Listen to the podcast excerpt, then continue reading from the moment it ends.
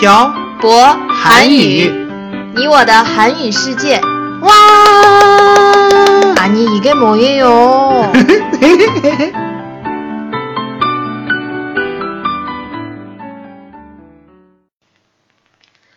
안녕하세요. 빡빡 한국어의 셔보 쌤이에요. 안녕하세요 여러분 빡빡 한국어의 연동 쌤입니다. 네. 2018년부터 청취자 여러분들의 사연을 소개한다고 했었죠?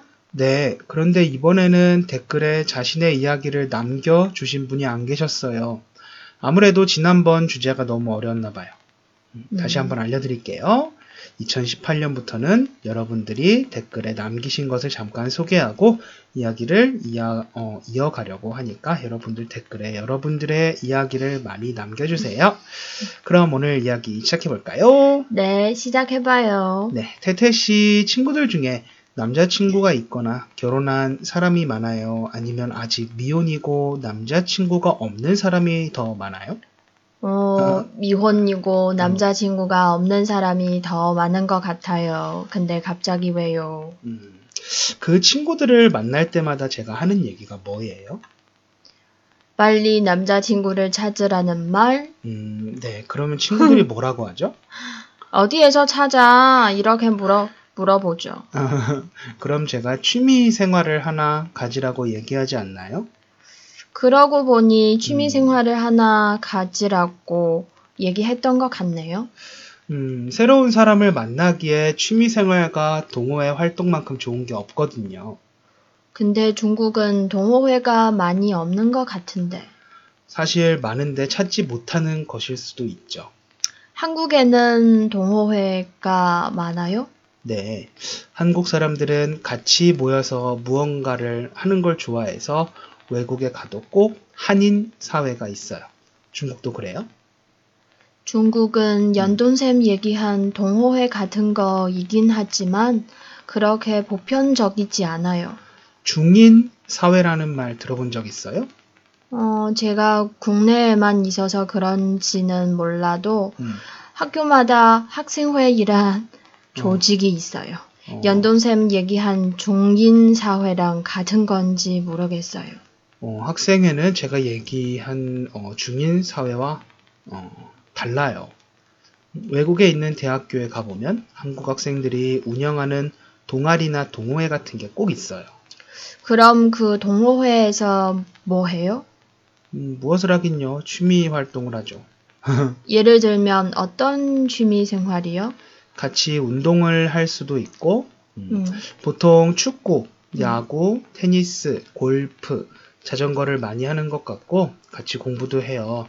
외국어 공부나 전공 공부도 하고, 외국인 친구들과 만나서 이야기도 해요. 음. 혹은 인터넷에서 알게 된 사람들이 같이 만나서 놀기도 하고요. 그러구나. 음. 근데 이런 취미 생활하고 남자친구를 찾는 거하고 무슨 관계가 있어요? 가면 새로운 음, 사람을 만날 수 있잖아요. 새로운 인맥을 형성할 수 있고 그 음. 인맥에서 좋은 사람들을 만날 확률도 높아지는 거 아니겠어요? 연돈쌤이 이렇게 얘기하니까 그런 것 같기도 하네요. 음, 그래서 전 한국에서 이성 친구를 찾는 치- 사람들에게 음. 다른 사람과 함께 할 수 있는 취미 생활을 하나 가지라고 얘기해요. 음, 한국 사람들은 같이 뭔가를 하는 걸 엄청 좋아하는 것 같아요. 저는 외국에 나와서까지 한국 사람들을 만나는 건 별로 좋아하지 않아서 예전에 공부를 할 때에도 한국 사람들과 많이 친해지지 않으려고 했어요. 근데 연돈쌤도 동호회 활동 많이 해서잖아요. 그랬죠. 축구도 하고 같이 중국어 공부도 하고 전공 공부도 했었죠. 음, 그리고 저 매- 어, 중국에 맨 처음 왔을 때 음. 중국어 공부할 때도 한국인 친구들하고 같이 했었어요. 저도 동호회에 가입하고 싶은데 음, 동호회를 알 수 있는 방법이 없어요. 제가 대련에 왔을 때 한국인들이 운영하는 동호회에 가입하자고 했었죠. 네, 그때 볼링 같이 치자고 했었던 걸로 기억해요. 제가 아직 대련 한인사회나 동호회 햄- 홈페이지를 찾지 못해서 동호회에 가입하지 못했어요. 그리고 한인 교회나 음. 성당 등도 음, 한국 사람들의 인맥을 넓히는 것에 도움이 되는 것 같아요. 음, 그러니까 빨리 성당에 가요, 연돈쌤. 알겠어요. 음, 중국에 와서 느낀 건데 중국 사람들은 주말을 좀 재미없게 보내는 것 같아요. 학생들에게 주말에 무엇을 했냐고 물어보면 음. 주말에 집에서 텔레비전 보고 밥 먹고 잤다고만 얘기해요. 음. 그럼 한국 사람들은 주말 뭐 해요? 교회로 놀러 가거나 동호회에서 취미 활동을 하는 사람이 엄청 많아요. 음. 저 어릴 때 주말에는 가족끼리 항상 나가서 서울 각지를 구경하거나 등산을 하거나 마라톤도 하고 아버지 아시는 분들이랑 같이 동호회 활동을 했었어요. 그럼 연돈쌤 친구들은 주말을 어떻게 보내요? 제 친구들은 지금 결혼식에 갈 나이라서 주말에는 음. 결혼식에 가거나 아는 사람들하고 축구를 하거나 야구도 하고 취미 생활을 하죠. 근데 연돈쌤은 왜 안 해요? 할 곳하고 같이 할 사람이 있어야 하죠. 역시 이게 문제예요. 뭐가요? 중국은 동호회 활동이 그렇게 활발하지 않아서 음. 같이 동호회 활동을 할 사람이 없다는 거잖아요. 음, 그렇죠. 음, 그런데 중국의 동호회는 아니지만 야외에서 취미 활동을 같이 하는 걸 자주 볼 수 있어요. 그게 뭐예요? 꽝창오 있잖아요. 이거 정말 좋은 것 같아요. 그런데 젊은 사람들은 없잖아요. 저도 그게 좀 불만이긴 해요. 음, 왜 젊은 사람들이 없을까요? 저도 몰라요. 음, 아마 연동쌤 같이 음, 해도 좋은 것 같아요. 아이고. 참. 젊은 사람들은 다 무엇을 하는지 저도 몰라요, 지금. 음, 제가 아직 학부형이 돼보지 않아서 모르겠지만 한국은 학부형들끼리 같이 놀러 가기도 해요.